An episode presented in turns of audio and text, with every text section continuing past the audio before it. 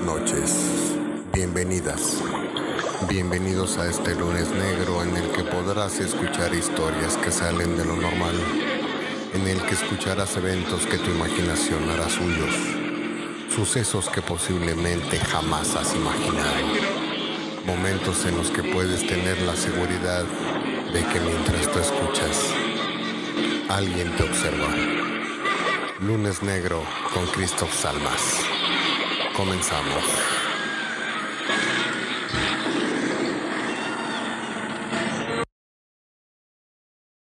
Bienvenidos a Lunes Negro. Porque las historias deben de contarse, aunque sean tan macabras, tan sádicas y retorcidas, que al poner la cabeza en la almohada no puedas dormir sin revisar bajo tu cama. Comenzamos. Y a propósito del 14 de febrero, unos chocolates y, amiga, te hubieras dado cuenta. Esa noche, en aquel departamento duplex, Raquel estaba cocinando frenética, rebanando cebollas y picando ajos para celebrar junto con su marido el 14 de febrero. La pasta debía quedar como nunca. Desde inicio de mes estuvo al pendiente la fecha. Un día como tal, hacía cinco años, Armando se casó con ella y que ella se casó con Armando. La familia de Raquel nunca estuvo de acuerdo con aquella relación, pues Armando tenía una terrible fama de mujeriego. Ni aun casado dejó de ser coqueto, de tener novias, de perderse en juntas de trabajo en horarios absurdos con regresos fantásticos a aquel departamento.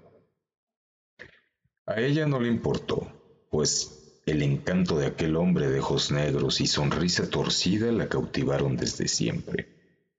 A pesar de la oposición familiar, se casó con él. Nada le importaba que él fuera coqueto, que fuera amiguero, porque siempre tenía un regalo con que contentarla y volver a la calle con la amante de ocasión. Esa noche, específicamente a Raquel no le importaba nada que no fuera que Armando llegara para cenar con ella. Sabía que el trabajo lo absorbía tremendamente y que los horarios no le daban para invitarla a cenar fuera. Así que ella se ofreció a preparar algo rico para después ver una de esas películas rosas que le encantaban, aunque él se quedara dormido sin esperar siquiera la primera escena. Armando había tenido ya muchos problemas con la familia de ella, que lo habían sorprendido en alguna ocasión saliendo de un motel con una mujer que no era su esposa. Aunque a Raquel no le importó, cualquier pretexto y ella era feliz de verle llegar con un ramo de rosas, con una caja de chocolates, con alguna chuchería para verla sonreír y poder volver con sus amantes. Para él, cualquier fecha era lo de menos, pero para Raquel, el 14 de febrero lo era todo en su vida. Por la ventana de la cocinita que daba a la calle, vio estacionarse el automóvil color verde botella que era conducido por Armando. Lo vio abrir la portezuela y bajar con desgano, seguramente por cansancio. Lo miró abrir la portezuela trasera y sacar una pequeña caja tras echarse el saco sobre el hombro. Como por descuido, azotó las puertas y verificó que estuviesen bien cerradas, mientras Raquel terminaba de preparar la mesa para recibirle. Unos pasos arrastrando los zapatos la hicieron pararse junto a la puerta, ya sin delantal impecable, la blusa olorosa Chanel No. 5 y a ajos. La música suave sonaba en la bocina de su teléfono y la cena estaba en su punto. Mi amor, feliz aniversario. Ella se arrojó a sus brazos como una chiquilla, al ver la caja semi escondida bajo el brazo de Armando. Ella quiso volverse loca. ¿Te acordaste, mi cielo? ¿Te acordaste? Este, sí, respondió él. Temeroso de que algún familiar de ella le hubiera ido con el chisme de que lo vieron salir de un bar con una mujer que no era Raquel. Ya sabes que soy malo para las fechas, pero no se me olvidó. Mira, te traje algo, dijo mientras extendía el paquete hacia ella. Chocolates, gracias, amor. Ella le abrazó y lo besó, provocando que él soltara el saco, del cual salió una tarjeta de cartulina blanca, con unos labios carmines y algunas letras claramente de mujer. Él casi se tira al suelo a levantarla metiéndola a su pantalón. Es basura, deja, ordenó él, mientras el sudor le corría por la espalda. Está bien, cielo, dijo ella, inocente y enamorada. Ven, vamos a cenar, pidió ella con una sonrisa tierna. Ambos se sentaron a cenar. El ragú de la pasta estaba delicioso y la cena fue tranquila, casi perfecta. Entre las notas de Velanova y las de la albahaca, se dejó escuchar el timbre del teléfono de Armando. Él ignoró la llamada con clara molestia. Sacó su teléfono de la bolsa de la camisa, miró quién le llamaba y con un gesto que quiso ser amable, mostró la pantalla en cuestión de segundos procurando que ella no viera el nombre del llamante. Mira, de la oficina, dijo Armando, rechazando la llamada, poniendo el teléfono en modo vibrador con el rojo de saberse atrapado y volviendo a guardar el aparato en la bolsa de la camisa. Ay, qué bueno que no contestaste, que no estén dando lata, concedió Raquel, mientras él se levantaba de la mesa y se dirigía hacia la pequeña salita. Ella recogió la mesa y él se desató los zapatos y encendió la pantalla para ver. Como en años anteriores, Titanic. Mientras estiraba las piernas, el teléfono volvió a vibrar, notando el que Alex insistía en hablar con él. Volvió a rechazar la llamada justo en el momento en que Raquel regresaba a la salita para sentarse en el sofá junto a él, con la caja de chocolates. La abrió y con delicadeza sacó una golosina. La mordió gustosa y casi de inmediato hizo una mueca como de desagrado. Saben raro, dijo, mientras cerraba la caja y la volteaba como buscando algo. Ah, ha de ser porque son franceses. Armando sonrió mientras el teléfono volvía a vibrar. Carajo, debía pagarlo musitó nervioso. No pasa nada, amor, dijo ella sacando otro chocolate tras chupar sus dedos con delicadeza. Aunque deberías contestar, igual es algo importante. Llevó el dulce a los labios de él, quien mordió y percibió el sabor agrio de los dulces. ¿Sabes qué? dijo él. Mejor no te los comas, saben raro. Amor, pero ¿cómo crees que no me los voy a comer si son un regalo que me haces? Ella sacó golosa otra pieza que compartió con él. Mientras en la pantalla Leonardo DiCaprio y Kate Winslet eran los reyes del mundo. El teléfono no dejaba de vibrar. Ambos lo ignoraron y siguieron comiendo chocolates. En pocos minutos la caja estaba vacía. ¿Te sientes mal? preguntó Armando al ver a Raquel entre verde y morada, tratando de detener las arcadas que anteceden al vómito. Sí, un poco, respondió ella, incorporándose. Creo que me cayó pesada la cena. A mí también, carajo. Creo que voy a vomitar. Armando estaba lívido. Raquel Trató de caminar al cuarto de baño y cayó desmadejada, como desmayada, pero de sus labios comenzó a surgir una espesa espuma blanca. Él entró en pánico, sin poder articular palabra. Se levantó de golpe, tratando de llegar a la cocina para beber un poco de leche, pensando en una intoxicación, pero no pudo. Se derrumbó a los pies de las sillas del comedor. El teléfono no dejaba de vibrar. La desesperación por no poder respirar, por no querer vomitar, le hicieron contestar la llamada. Alex, ya le había marcado más de catorce veces. Hola, querido, sonó la voz de una mujer verdaderamente ebria. Soy yo, tu Alex. En vista de que no dejas a la pendeja de tu mujer para venirte conmigo, como lo prometiste hace mucho, decidí que si no eres mío, no eres de nadie.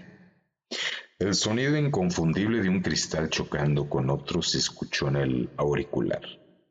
Así que como debiste darte cuenta ya, los chocolates tenían relleno de nougat y raticida. Yo sigo brindando con la botella de vino que me regalaste, Armando. La voz se tornó oscura. Sabía que esta cita era la última, así que mira, seguro ya te estás muriendo y espero que la boba de tu esposita también haya comido los chocolates, porque seguro se los regalaste, ¿verdad? Más boba tú, respondió Armando viendo a Raquel convulsionarse, agonizante, porque ya me tenías hasta la madre. Un acceso de vómito interrumpió el discurso mientras las aguas del Océano Atlántico invadían el transatlántico en la pantalla. Porque debiste entender que fuiste mi acostón, y si te dije que dejaría a Raquel, fue para que tuvieras sexo conmigo. Pues ya te dije, si no es conmigo, no es con nadie. Otra vez el choque de los cristales. Así que brindo para que pronto estés en el infierno. La risa de ella se vio interrumpida por una tos seca, angustiosa. ¿Ya ves que si estás bien pendeja, Alejandra? dijo Armando, tomando aire mientras sentía que se desmayaba. Te tragaste una botella de vino que envenené para que dejaras de estarme molestando. ¿O no te pareció raro que el sello del corcho estuviera roto? Ahora él echó a reír a carcajadas combinadas con asfixia. El veneno estaba terminando de surtir efecto.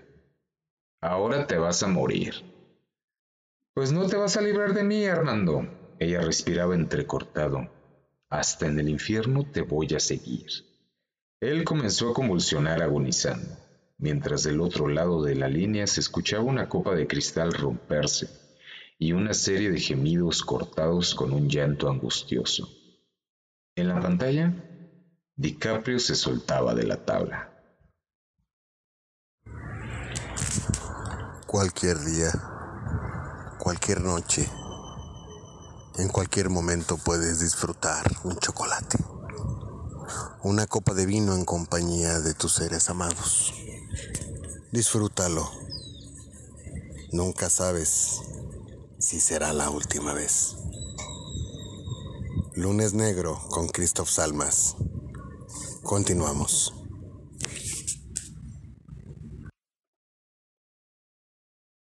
El que sin amar vive solo la pasa durando. Y es tarde cuando percibe que es un muerto caminando. Coplas de Martín Fierro. Algún lugar del mundo, viernes 3 de febrero. Seis horas. Al sonar el despertador, lo primero que nota es la sensación de que a su cuerpo le falta movilidad. Se siente rígido, como si se le estuviera acabando la voluntad de moverse. Trata de levantarse de la cama y se siente varado, entumido, como si hubiera cargado bultos toda la noche, aunque en su vida lo ha hecho. Eso de acostarse y dormir y no descansar es para él recibir una patada en los genitales. En su cabeza repasa los acontecimientos del día anterior, de los días pasados, y nada lo lleva a sentirse así. Como puede, abandona la cama y se dirige al baño Ojalá el agua fría le dé una buena sacudida. Cada paso es un triunfo. Sus extremidades se sienten raras, como flojas, como duras. Una sensación extraña y desconocida se le impregna en la piel. Curiosa esa manchita verde casi en la ingle, hacia la derecha. Se siente como si estuviera lleno de gases. Seis horas once minutos. Bajo el agua fina de la regadera, nota que sus dedos se amorataban, como si la sangre se acumulara en ellos, como si se los hubiera aplastado con algo las puntas nada más. Cosa del agua fría que ni estaba tan fría, pero bueno, ya con el movimiento eso debe quedar resuelto, porque tiene que manejar su auto aunque cada vez piensa más en tomar un taxi o viajar en colectivo, como un godín cualquiera. Quiere hacer algunas flexiones al chorro del agua, pero no fue posible. El simple hecho de agacharse a recoger el tapón de la botella del champú le cuesta a Dios y sangre de verdad. El malestar lo lleva a pensar en algún desinflamante o algún analgésico, pero no siente dolor. O no tomar nada, que caray. Total, ya entrará en calor. Ya calentará su cuerpo de ni 30 años vistiéndose para ir a trabajar. Nota con extrañeza cierta inflamación en los dedos entumidos. Bah, no pasa nada. Un baño de regularmente 10 minutos se prolonga hasta 25. 6 horas con 36 minutos. Como sea, en la oficina no se hace gran cosa, como no sea estar al pendiente de los pedidos para que él, como capturista, envíe el correo al área determinada para que se surta la mercancía. Con calma, al fin que ya es viernes y la chamba no es tanta. Ya el lunes verá si hay pendientes. Toma su toalla y al secarse, nota pedacitos de piel, pellejos que se desprenden de ahí donde pasa la tela. Como puede, tieso, entumido, se sienta a los pies de la cama destendida. A pesar del desastre, le parece moverse entre nubes. Sus pies desnudos no sienten las latas de refresco aventadas al acaso la noche anterior, junto al pequeño cesto a la entrada de su recámara. Se viste, o al menos eso trata, porque al intentar abotonar la ropa del día, camisa azul cielo, pantalón caqui, corbata, calcetines y zapatos en tonos cafés, sufre lo indecible. Sus dedos no hacen lo que él quiere, torpes, palos extensiones de la palma de la mano, sino bien apéndices inservibles, las uñas continúan amoratándose. Siete horas trece minutos. Su cerebro no le responde. Sabe que tiene que anudar la corbata, que atar las agujetas de los zapatos. Lo sabe, y a pesar de todo, su cuerpo no se mueve, atendiendo los requerimientos del momento. Carajo, enfermarse en viernes no está entre sus planes. Tampoco la fiesta en casa de Antonio. ¡Qué hueva! En fin, a trabajar y de regreso a casa. Definitivamente le hace falta descansar. Ojos sumidos, rostro enjuto. Cero sensibilidad. Madres. Pues, ¿qué le está pasando? Carajo. El amoratamiento se está generalizando. Ya está avanzando. Ya las manos están poniéndose verdes. Qué color tan feo. Lo sorprendente es que no tiene ningún dolor por ningún lado. Ocho horas, dos minutos. Como puede, termina de vestirse, viendo pasar el tiempo con algo parecido a la ansiedad, no a la desesperación. Sus manos hinchadas tiran el tapón del frasco de la loción y se baña literalmente en ella. El olor a maderas es penetrante aunque el olor a podrido es cada vez más fuerte, sin que sepa de dónde proviene casi de manera repentina. Ese olor nauseabundo como a perro muerto invade el lugar, le come el cuerpo, le corroe las narices. Comienza a sentir contracciones, mariposas, dilatación, quién sabe qué en el estómago y el tracto digestivo. Sin querer, su esfínter se relaja y nota sobre sus pantalones una gran mancha líquida. Se orinó, chingada madre. Ojalá todo hubiera quedado en orinarse. ¡Qué horror! También el esfínter anal, qué desastre. Ocho horas cuarenta y siete minutos. Casi de manera milagrosa se quita la ropa para cambiarse.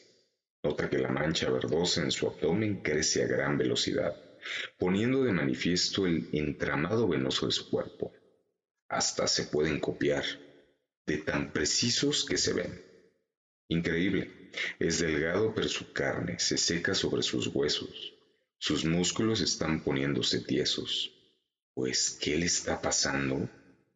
No, no es cierto. Su cuerpo comienza a hincharse. Los brazos, las piernas, el pecho. Vaya, hasta las nalgas casi desaparecidas por su delgadez comienzan a hincharse de manera anormal y alarmante.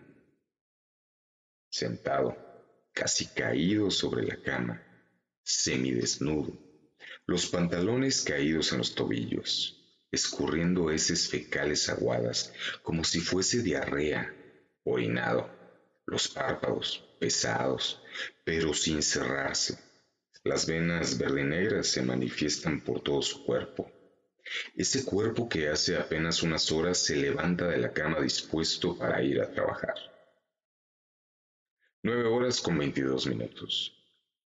De pronto, nota una gran cantidad de mosquitos sobre su piel, sobre su cabello, por todos lados. Tiene que ser, en la temporada de lluvias abundan los mosquitos y es casi imposible mantenerlos a raya. Trata de espantarlos y no puede siquiera levantar las manos. Son muchos, cada vez más. Pasteur estaría orgullosísimo de haber refutado la teoría de, la generación espontánea porque Él está vivo y demostrando que todo ser vivo proviene de otro ser vivo ya existente. De su boca, de su nariz, comienzan a salir moscas. Escupe una. Al menos eso trata. Moscas azules, malditos animales, capaces de colarse por cualquier resquicio, pero incapaces de salir por una puerta abierta. Bueno, eso sí está abierta, pero no. Y sus fuerzas no le permiten abrirla. En su garganta se escucha el zumbido de decenas, de cientos de moscas azules que así como salen de su cuerpo, caen a sus pies agonizantes. Nueve horas con cincuenta minutos. Suena su teléfono celular. No puede contestar, pero seguro ya lo buscan de la oficina dos intentos de música vibratoria y el móvil queda quieto y en silencio. Diez horas con treinta y cuatro minutos. Siente que algo en su cabeza truena, como un tubo de plástico al romperse. Se desmadeja, cae, rodeado de moscas azules muertas. De ambas orejas comienzan a escurrir fluidos grises, rojos, verdes, purulentos, también de la boca. Los ojos se licúan pero no se cierran, huecos y sin ganas de ver nada. De cualquier manera, se hincha con la precisión de un balón para expulsar ruidos, como de aire que escapa de un globo. Comienza a secarse. Las larvas que hay en su cuerpo en segundos levantan el vuelo y caen muertas cual vulgares moscas azules en un abrir y cerrar de ojos, se acabó. No queda nada de lo que fuera un cuerpo joven, sano. Nada. Nada excepto las moscas.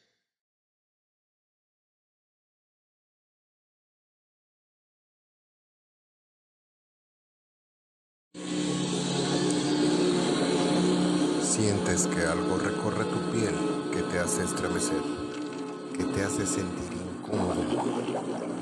Puede ser cualquier cosa. El aire que se cuela por alguna parte, tu ropa que se desliza suavemente o el caminar de algunas moscas. Cualquier cosa. Lunes negro con Cristo Salmas. Continuamos.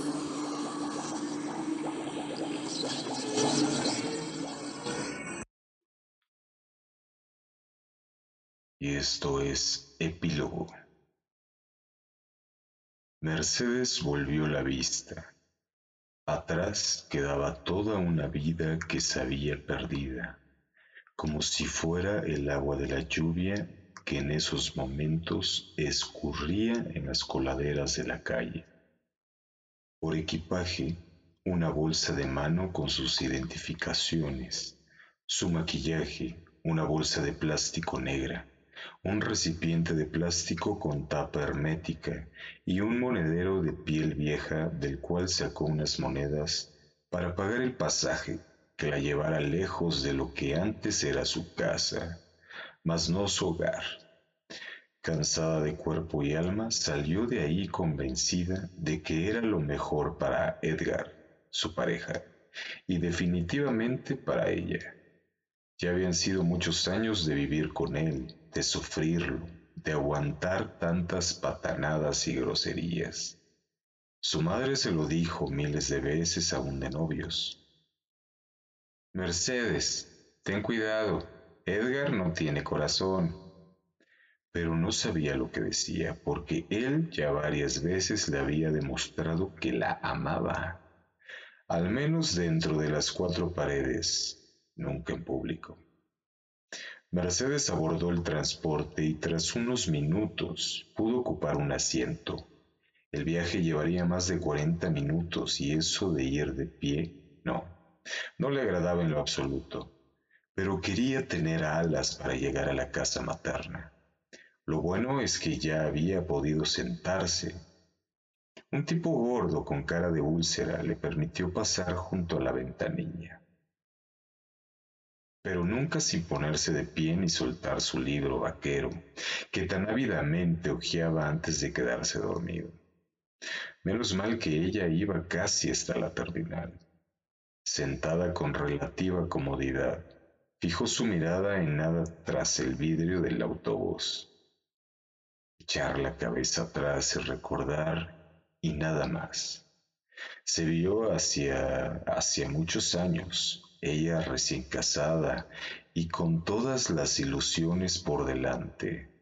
Después de un noviazgo de pocos meses, Edgar le dijo que quería casarse con ella, pero que no habría la gran boda, y ella aceptó. Mientras me ame, no importa que en la recepción solo estén nuestros seres queridos, pensaba. En la boda civil, puesto que no hubo religiosa, lo cual le rompió el corazón. Estuvieron presentes algunos compañeros del trabajo de ambos y nadie más. Edgar era hijo único y sus padres ya estaban muy grandes desde entonces y murieron casi juntos poco después de la boda. Por cierto, Edgar nunca derramó una lágrima, al menos no en público, al menos no con ella. La madre de Mercedes se opuso a la unión, repitiendo su formulita hasta el fastidio. Ese hombre no tiene corazón. Mercedes entiende, pero ella no entendió. Hasta ahora que se iba y para siempre. No tuvieron hijos. Él nunca fue de la idea de tenerlos, aduciendo trabajo y falta de tiempo. Ella, con el corazón destrozado, Aceptó los razonamientos. Pensó que existía alguna mujer que lo entretuviera durante las jornadas laborales. Pero investigando, descubrió que le era fiel al extremo de que sus compañeros del trabajo lo tenían por misógino por ser tan grosero con el sexo opuesto. Edgar ganaba su buen dinero, por lo cual ella dejó de trabajar ya que no le hacía falta nada buena ropa, servidumbre. Doña Leti, quien iba de entrada por salida a apoyar con el quehacer y la comida. Viajes cada tantos meses, pero no por placer, sino acompañando al hombre a sus reuniones de trabajo, por lo que casi siempre se quedaba sola en los hoteles o sola en sus recorridos a comprar algún recuerdo o a tomarse fotos. Sola pero acostumbrada, porque ya eran años de abandono, de distancias. Lejos de su madre, ausente el padre, sin más familia que su propia sombra que cuando la seguía le huía, que cuando le huía la seguía, a veces ni ella misma se soportaba. Fueron muchos años, miles de días, millones de horas en las que su soledad era acompañada por nadie. Edgar, sin corazón, a decirle su madre, era una máquina de trabajo que no paraba ni para darle un beso. Todo era buenos días, buenas noches. Ocasionalmente tenían sexo como los animales. Nada más. Si ella tenía alguna dolencia, la mandaba al hospital particular. Si no quería cocinar, la llamada al teléfono del restaurante solucionaba el asunto. Sus principios no le permitían buscar a un hombre que no fuera su marido en esas noches interminables de deseo, de sudores nocturnos, de agua fría. Pero de habérselo dicho, con toda seguridad le habría pagado a un sexo servidor para que la dejara satisfecha. Mucho tiempo tuvo que soportar que su madre le dijera que Edgar no tenía corazón. Mercedes estaba cansada y dispuesta a demostrarle lo contrario. Una de esas tardes de tedio, ya despedida doña Leti, Mercedes quiso darle una sorpresa a su marido, una cena íntima en casa. Ya listo el banquete, puesta una mesa exquisita con flores y velas. Se bañó y se arregló lo mejor posible para deleitar a Edgar un hermoso vestido de cóctel negro de seda, con un escote discreto al frente, pero pronunciado por la espalda, zapatillas de tacón alto y un bello collar de perlas. Su rostro apenas resaltado por el maquillaje lucía radiante. El perfume que acompañaba a tan bella figura era delicioso, a jazmines. Antes de que diera la hora puntual de la llegada de su esposo, las siete de la noche. Ya estaban encendidas las velas y dispuesta la cena.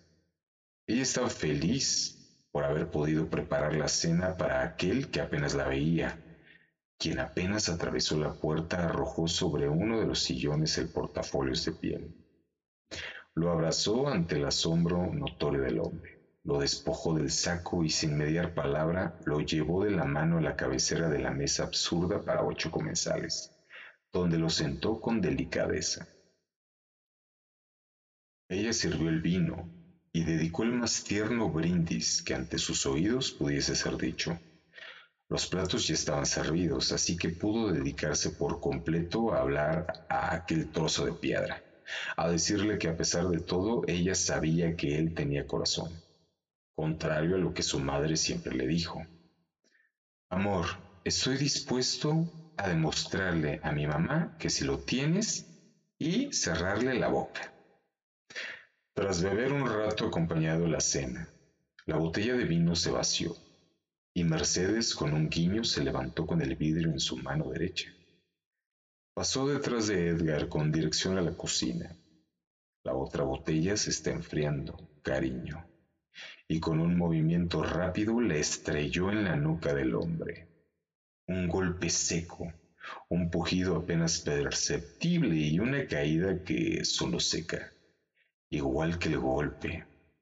La sangre comenzó a mojar el cuello blanco de la camisa de Edgar, quien no supo nada más, y los restos del vino se mezclaron en el charco hemático. El cuello de la botella se quedó en la mano de Mercedes, quien sin perder el aplomo Quitó la corbata, abrió la camisa y hundió el trozo de cristal en el pecho de Edgar, quieto para siempre con el hilillo de sangre encharcando el fino piso de mármol. Todo tan caliente, increíblemente caliente en el cuerpo de un ser tan frío. Ya el vaho de su respiración había ocasionado una fina capa de vapor condensado en el cristal del autobús. Limpiarlo con la mano le permitió notar que estaba por llegar a su destino. Mejor así, pasar un rato de incomodidad que hacerse evidente viajando en uno de los autos de lujo que le había comprado Edgar. Con toda la calma y sin el tipo gordo, que ya no se encontraba sentado junto a ella. En su lugar, una simpática muchacha con audífonos le cedió el paso con toda amabilidad. Mercedes agradeció con una sonrisa a la vez que tocaba el timbre, anticipando su descenso. Al bajar del autobús, la lluvia había dejado de caer. Sonrió a la vez que sacudía de fastidio ancestral su pantalón de mezclilla.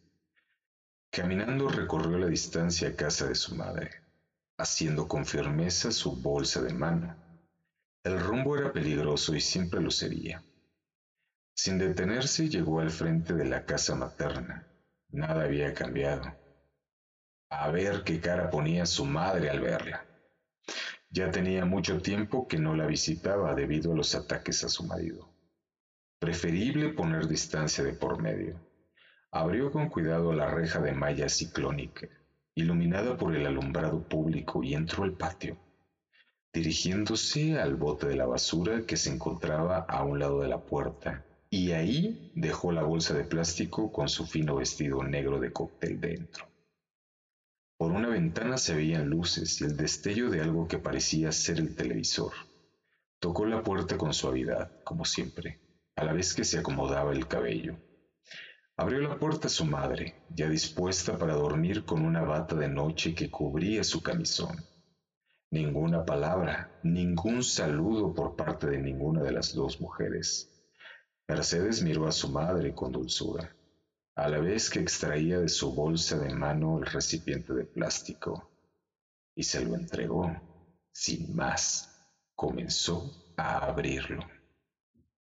Mamá, siempre me dijiste que Edgar no tenía corazón. Ahora te demuestro que sí lo tiene. Bueno, lo tenía, dijo Mercedes con una sonrisa en los labios y un extraño brillo en los ojos. Su madre, al contemplar el contenido del recipiente, tapó su boca para evitar que el grito de terror incitara a los perros a ladrar. El recipiente cayó al suelo. Un corazón reseco rodó entre los pies de ambas. La luna comenzaba su concierto de sombras al jugar con las nubes grises.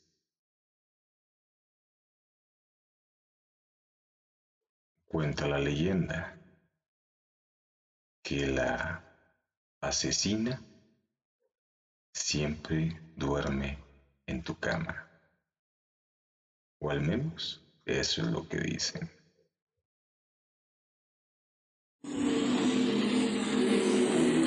Escuchas ruidos en la calle, un golpe seco, alguien que corre, gritos. No, no hagas caso. Todo es mentira a menos que todo puede ser producto de tu imaginación. ¿O no?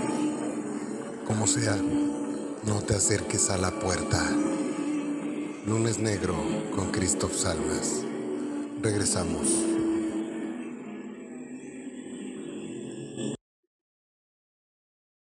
En pandemia es difícil no contar más historias. Tantas han salido como esta que viene ahora. Adiós.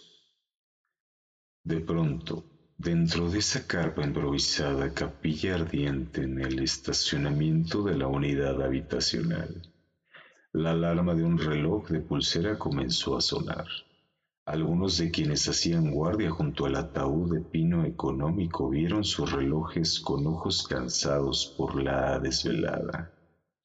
El que estaba al lado izquierdo del frente Bajó su cubrebocas ligeramente para hablar. Ya es hora. Su voz de trueno interrumpió los rezos. El llanto velado de una pareja de ancianos siguió en un rincón de la carpa. Los presentes, unos cuarenta, se pusieron de pie o se volvieron hacia el interior de la carpa. Los hombres, guantes de nitrilo en varios colores, cubrebocas de tela o de neopreno o de paliacate, de manera silenciosa comenzaron a hacer a un lado las sillas de todos. Las fueron apilando ya fuera de la capilla. Fueron las jovencitas las encargadas de poner sobre una mesa de plástico con la publicidad de una cervecería visible debajo del mantel blanco ruido por el tiempo. Todas las tazas, los vasos que encontraron dentro de la capilla. Los recipientes estaban marcados con esmalte de uñas, con marcador permanente, con etiquetas. Dos pequeños se deslizaron con bolsas de plástico levantando lo poco que había en el suelo del estacionamiento. Algunos trozos de papel, servilletas húmedas, envolturas de golosinas. La pareja de ancianos seguía llorando su llanto sordo debajo de sus cubrebocas. Por respeto, sus sillas fueron las últimas en ser recogidas. Una señora regordeta, simpática en modos y torpe en el paso, los condujo a unas sillas que ya estaban en la resolana de esa mañana, acomodadas entre una camioneta roja con la pintura quemada y unos costales con cascajo. Ande, comadrita, dijo la vecina, ayudando a sentarse a la anciana. Ahorita le traigo cafecito. ¿Usted quiere, compadrito? Ambos negaron con una sonrisa muda bajo los cubrebocas. Bueno, si se les ofrece algo, nomás me dicen, invitó la comadre. Voy con mi Lupe a cerrarle la caja a mi ahijado. Os quebrada con modos firmes, porque ya no deben tardar en llegar por él para llevárselo. El llanto de los viejitos se hizo presente incapaz de contenerse por más tiempo ya, sabiendo que se aproximaba el adiós. Güero, güero, gritó un hombre con un respetuoso sombrero de palma entre las manos. Ven pa' acá, caramba. Un joven de unos quince años se acercó corriendo. No dejes solo a los tíos. Bueno, échales un ojito y lo que sea, pues me hablas. El hombre besó la cabeza casi rapada del mentado güero pecoso y se alejó tras recibir una señal de aprobación. Lupe, ven viejo, gritó bajito la vecina regordeta hacia un grupo de hombres que platicaban debajo de un pirul. Ándale, ven, que ya casi es hora. Un hombre alto, flaco como palo, se movió en dirección a ella. Debajo de su cubrebocas se veía un tupido bigote negro. Ambos entraron a la carpa y se dirigieron hacia el féretro que tenía levantada la tapa para que los curiosos, para que los deudos se despidieran del difunto. Lupe, grises los antes blancos guantes de mutrilo. Se persignó a la vista del cuerpo al interior del féretro y respetuosamente bajó la tapa. Sacó un grueso desarmador, plano de la bolsa trasera de su pantalón de mezclilla y comenzó a girar los seguros de la tapa que cubría el cristal. Una vez hecho, la mujer abrió por completo el ataúd y acercó las bolsas de plástico llenas de guata, esa fibra sintética esponjosa con la que se rellenaban las almohadas, y comenzó a distribuirlas a lo largo del cuerpo, apretándolas, procurando que no quedara espacio entre el despojo mortal y las paredes forradas de un grosero satín blanco. Terminada la labor, el ahijado parecía flotar entre nubes de plástico por sobre el sudario. La tapa fue fuertemente atornillada por Lupe, quien ya tenía los ojos llenos de lágrimas. Un frenazo de un camión amarillo se escuchó por toda la unidad habitacional. Las manos comenzaron a sudar, los cuerpos vivos se comenzaron a mover nerviosos, juntando los arreglos de flores que estaban recargados en la carpa. Se vio venir a dos personas a lo lejos, una vestida de blanco con un traje Tyvek y a otro vestido de negro, de alba reluciente, sudoroso y de paso apresurado con un grueso portafolios. Los nervios se sumaron al llanto de quienes seguían pendientes del destino del difunto. El hombre calvo se paró delante de la carpa. Una mujer vestida de negro se acercó sin decir palabra. Buenos días, saludó el tipo desde abajo del cubrebocas con los colores de la alcaldía. ¿Usted es la viuda? La mujer afirmó con la cabeza. Ah, perfecto. Firme usted aquí. Las hojas fueron tachonadas con un agresivo color rojo. Acá, acá y acá. También aquí.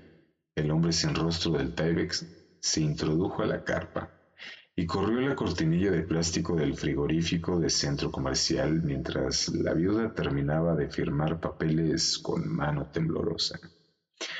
Algunos chiquillos se arremolinaron por entre las ventanas de plástico, pero no por mucho tiempo.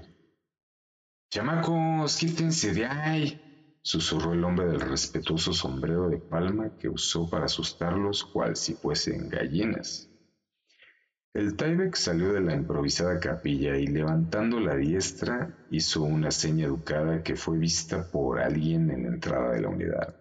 Se vio un hombre abrir el grueso portón de herrería y el camión amarillo se acercó cuidadosamente.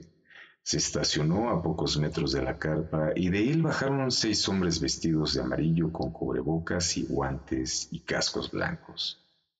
Una leyenda en letras blancas en la espalda de sus ropas de trabajo. Entraron a la capilla y salieron cargando el ataúd respetuosamente. De arriba del camión, otras seis manos aparecieron desde el tope del mismo para cargar las tablas de pino y acomodarlas junto a un féretro cubierto de olanes de satín rosa y a uno negro metálico. Ustedes disculpen, pero nos retiramos, dijo uno de los hombres de amarillo, porque tenemos muchos que recoger todavía y hoy va a ser calor.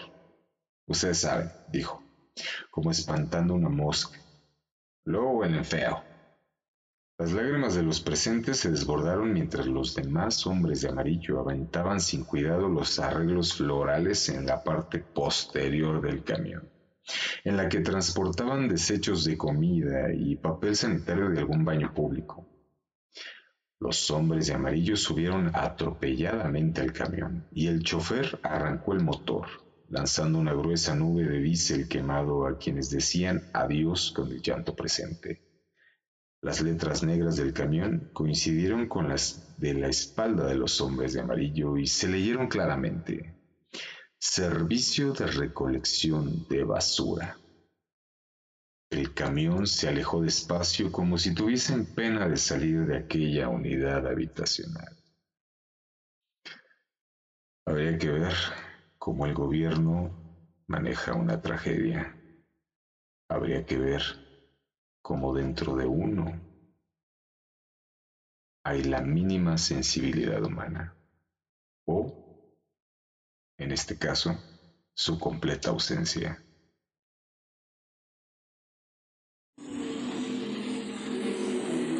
Escuchas ruidos en la calle, un golpe seco, alguien que corre gritos. No, no hagas caso. Todo es mentira a menos que... Todo puede ser producto de tu imaginación. ¿O no? Como sea, no te acerques a la puerta. Lunes Negro con Christoph Salmas. Regresamos.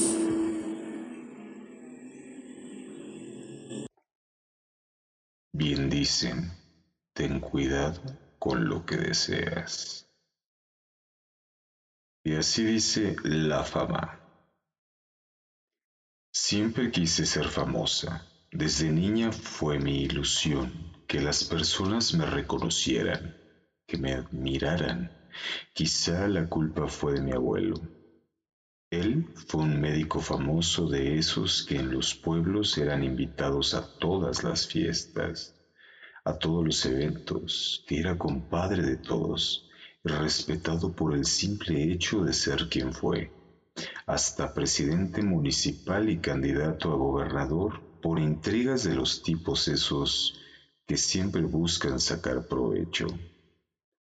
Lo bueno es que no quiso y prefirió morir asesinado por un colega celoso a aceptar sacar provecho y permitir que alguien más lo sacara por su posición en aquella sociedad pueblerina. Quizá fue culpa de mi abuela, la primera dama que se quedó viuda a cargo de siete hijos, a la que le fue robada no solamente la botica propiedad del abuelo por sus cuñadas, sino su vida misma, que le fue robada al morir el abuelo. Una señora que estaba acostumbrada a las sirvientas, a los mozos, a los caballerangos, al chofer de aquel Ford 42, a las caravanas de todo el pueblo. No fue una mujer mala, prueba de ello es que en el panteón del pueblo, cuando iba a visitarla, encontraba su tumba con un ramo de flores frescas a pesar de haber muerto cuando yo era una niña.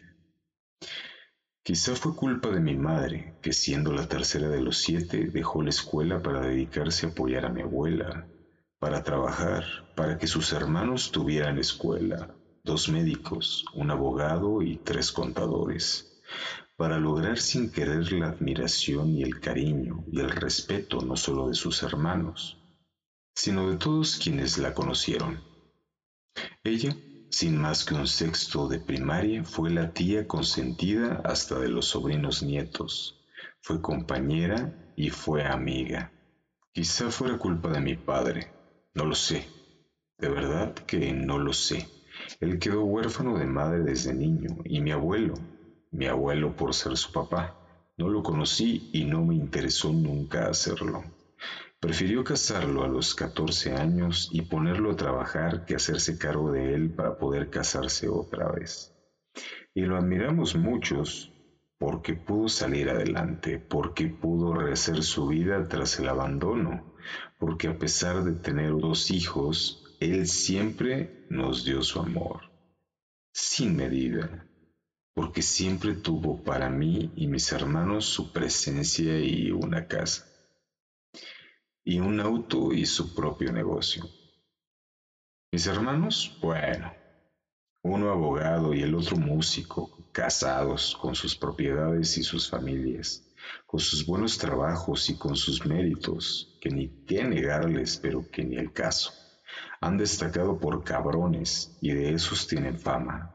Pero una cosa es segura, les temen y los respetan, pero no los admiran. Yo Escuela medias, fracasos sentimentales por kilo y mediocre, pero con muchos tutoriales acerca de criminología y criminalística. Pude poner en práctica mis conocimientos primero en animalitos muertos. Confieso que eso de recoger animales atropellados es bastante fuerte y que hay que perder el asco por la exposición de vísceras y por el olor sobre todo si ya tienen días muertos y sobre todo si los llevas en tu chevisito viejo. Abrirlos, estudiar sus órganos, ver las causas de su muerte, que no solamente es por atropellamiento, sino por un sinfín de causas. Cerrarlos, inyectarles químicos como el formaldehído para desecarlos, hacer las disecciones correspondientes, dibujarlos. Uf, mucho trabajo y mucho esfuerzo, sobre todo porque tuve que dejar de quemar, enterrar, tirar los cuerpos de los animalitos, desde el señor de la basura, la vecina del departamento de junto, los niños en los jardines. Todos me echaron ojo. Mejor recoger, experimentar y deshacerse de ellos en los rumbos de la carretera donde todos me ven y a todos les oculto las cosas. ¿Quién se iba a acercar a una mujer en sus cuarentas cargando un costal apestoso a químicos que bajaba de un carro todo destartalado? Ja, dejé de experimentar con animales y mejor me cambié de casa.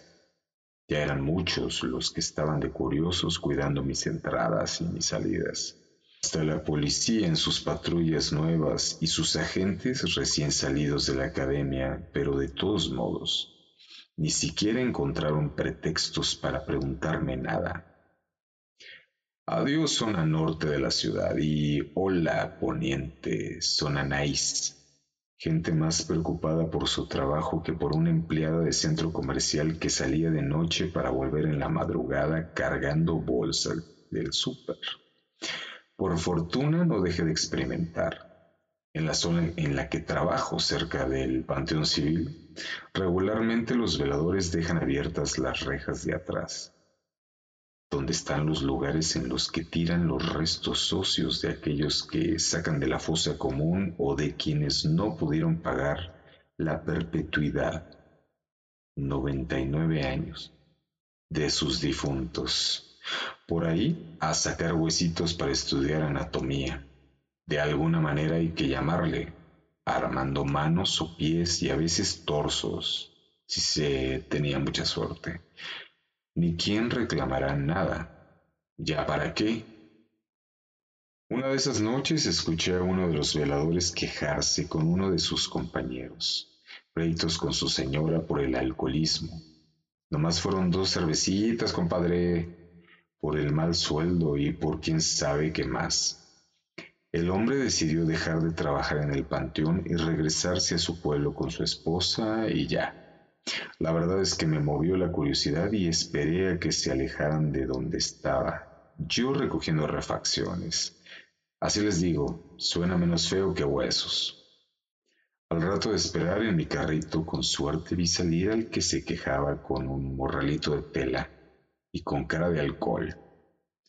Lo dejé avanzar unos metros por ese tramo de calle por el que no pasaban ni las patrullas y encendí el motor de mi Chevy. Ambas los centré en medio de la oscuridad y le di de lleno con el frente chato de mi carrito. Por fortuna no me rompió el parabrisas cuando voló, sangre que le salía por las orejas. La ventaja de que estaba flaquito fue que no me costó trabajo subirlo a mi coche. Obvio, ya no fui a trabajar ni esa noche ni las tres noches siguientes. Me puse a estudiar con él y en él los efectos del alcoholismo en el hígado y sus demás órganos. Desangrarlo, rebanarlo para hacerle una disección decorosa. Pesar sus órganos, ¿no? Esa parte me encanta, me siento tablajera llenarlo de químicos y coserlo con aguja de esas de miedo. Me llevó mucho rato, pero me quedó bien, a pesar de todo. Lo disequé como si fuera una experta taxidermista y quedó sentado en una silla, como si estuviera dormido a causa de la guarapeta, como ese mono que vi en un museo de la ciudad. Lo malo es que por la falta de práctica se le abrió el pecho y se me aguzan un poco. Así que tuve que hacer varios pedacitos, meterlo en un costal y llevarlo de nuevo a tirar lejos de aquí. En mi trabajo pretexté enfermedad y como apestaba químicos me creyeron lo que les dije de que era medicamento. Así que ya estoy de nuevo trabajando, esperando a que salga Juanita, la chica del almacén que tiene un busto envidiable y una cadera de campeonato. Una gordibuena, diría mi hermano, Quiero ver si su cuerpo resiste el mismo golpe que el flaquito velador aquel. Si puedo, me la llevo a casa, al fin que entro al estacionamiento y ni vigilancia hay. Si puedo disecarla como es debido, veré la forma de hacer públicos mis trabajos, sin más formación que la de los tutoriales de Internet. Esto definitivamente me hará famosa. No sé tú, pero yo, después de escuchar esta historia, tendré más cuidado en los estacionamientos. Sueñas con la fama, pensando en el glamour, en el poder.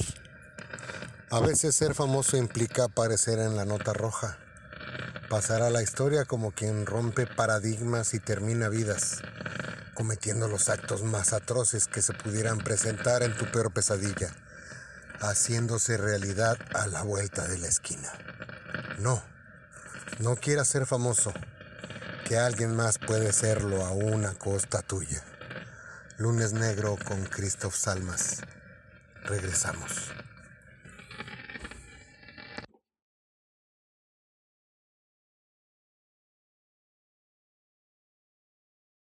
Y ahora vamos con Memento Mori. ¿Recuerdas nuestra primera foto? Caray, hace tanto tiempo que, bueno, lo importante es que me diste la oportunidad de tomarte esta otra también. Me costó trabajo, lo que sea de cada quien, pero parece que va a quedar maravillosa. Te preguntaba acerca de la primera foto que nos tomamos juntos. Nos veíamos muy bien. Decían que éramos la pareja ideal. Tú tan guapa y yo que no soy tan feo realmente. Lo que más me gustó de esa foto fueron tres cosas. Tu sonrisa diáfana, bella, tus ojos llenos de luz, anuncio de vida y de alegría y que me tuvieras abrazado con tantas ganas. Híjole, Lo que me gustó ese abrazo en que pude apreciar tu calorcito por primera vez. Compañeros de escuela, ¿quién lo diría? Necesito acomodar esa mano, se ve muy mal. Esa necesidad mía de tomar fotos en todo momento y a todo mundo, ¿verdad? Bueno, el caso es que de algo sirvió esa afición mía a las fotografías. Retratarte muchas veces, en muchos sitios y en muchas maneras. Lo que nunca me gustó fue retratarte a distancia porque no te gustaba posar siquiera. Hoy la diferencia de tu comportamiento es grande. ¿Quién diría que hace unas horas apenas ofrecías resistencia? En realidad eso ya no importa porque te estás dejando fotografiar de una manera espectacular. Tu cabello está desordenado y esto es... Con un trapo húmedo te lo quito antes de que se haga una costra. Hubo muchas ocasiones en que sin que te dieras cuenta te seguía. El verte caminar siempre me atrajo, siempre me desquició un poco. Falda o pantalón, lo que fuera que usaras. Siempre me atraía ver tu paso felino, ver que tu cabello bailaba al son de tus movimientos, al ritmo de tu sombra. Mira, a propósito, esta pierna se ve chueca, así que déjame acomodarlo un poquito. No, no creas que te manoseo. Jamás. Nada más quiero que salgas con una pose elegante y eso se tiene que lograr antes de que te enfríes porque así me va a costar más trabajo. A ver, un poco de lápiz labial para que... Eso. Perfecto. Nada más arreglamos un poco la blusa. Si me permites para bajar el cuello. Se te levanta porque tu cuello está doblado. Listo. Con esta almohada nadie se va a dar cuenta que lo tienes roto. Me gusta cómo te ves, guapísima, como siempre. Lo que no me gusta es este sillón con tantas manchas rojas. Ni modo, ya no es momento de ponerse a limpiar. Me gusta esto de la tecnología. Programo el disparador de la cámara del teléfono y me da tiempo para sentarme junto a ti y pasar tu brazo sobre mi cuello. Así como si me estuvieras abrazando, como si en algún momento hubieras querido retratarte conmigo, de verdad yo no tengo la culpa de estar tan lejos de tus estándares de un hombre guapo, tanto como para que me desairaras en público. Bueno, como te decía, me gustan más las cámaras antiguas, esas que tenían rollo y que llevabas a revelar. Podías elegir el tamaño de la foto. Lo malo es que si tuviera una, seguramente me iban a hacer muchas preguntas. ¿No lo crees? Bueno, ya está. Cinco segundos me dan tiempo de sentarme junto a ti, de acomodarnos y de que la foto se tome. Urge, antes de que te pongas más tiesa. Verás cómo le va a gustar a tus papás que seguro han de seguir desesperados porque no apareces.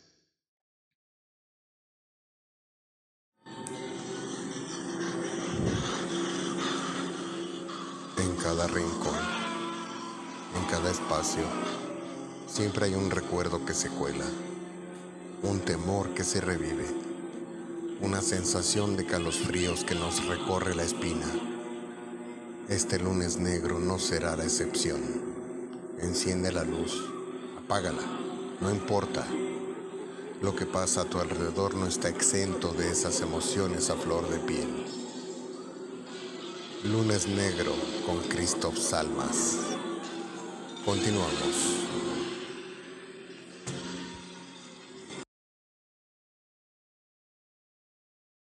¿Alguna vez ustedes se han topado con el hombre de los sueños? En enero de 2006, un psiquiatra de Nueva York recibió en su consulta a una de sus pacientes como un día cualquiera. En aquella sesión, la joven le explicó que había soñado en repetidas ocasiones con un hombre al que ni siquiera conocía Tenía una calva incipiente, las cejas muy gruesas y los labios extremadamente finos, en especial el superior, Mientras oía la descripción, el facultativo dibujó el retrato del sujeto. No le dio mayor importancia y lo dejó sobre la mesa. Las tornas cambiaron cuando, en sus siguientes consultas, dos pacientes más aseguraron haber visto al mismo hombre en sueños. El psiquiatra decidió hacer copias del dibujo y enviarlo a varios compañeros de profesión. Meses después, vieron que el número de personas que habían soñado con él no paraban de aumentar y optaron por crear una página web en la que se registraran todas sus apariciones. Los facultativos descubrieron que el misterioso hombre se había colado en los sueños de cerca de dos mil personas. Sus apariciones son de lo más dispares. Uno de los pacientes aseguró haberlo visto vestido de Papá Noé. Otro dijo haberse enamorado en cuanto lo vio. Un tercero asegura que cuando sueña que vuela, el hombre lo hace junto a él y nunca habla. El fenómeno ha dado pie a múltiples teorías conspirativas. Una de ellas señala que el intruso es una persona real, con la habilidad de irrumpir en los sueños. Otra incluso afirma que se trata de un proyecto oculto de los gobiernos para controlar las vidas de los ciudadanos. La hipótesis más científica, sin embargo, indica que este rostro forma parte de la conciencia común ¿Y a ti alguna vez se te ha presentado en sueños? Esto recuerda a Freddy Krueger, pero parece que este personaje solo quiere ser alguien, alguien en tus sueños.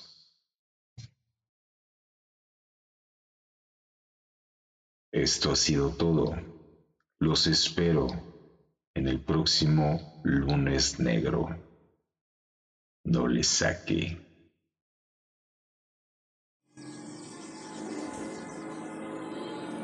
Todo tiene su tiempo en esta vida y en las otras.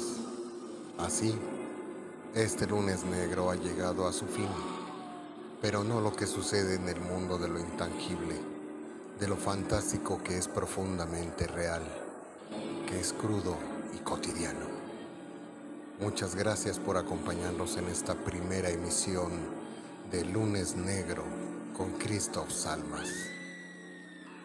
Buenas noches.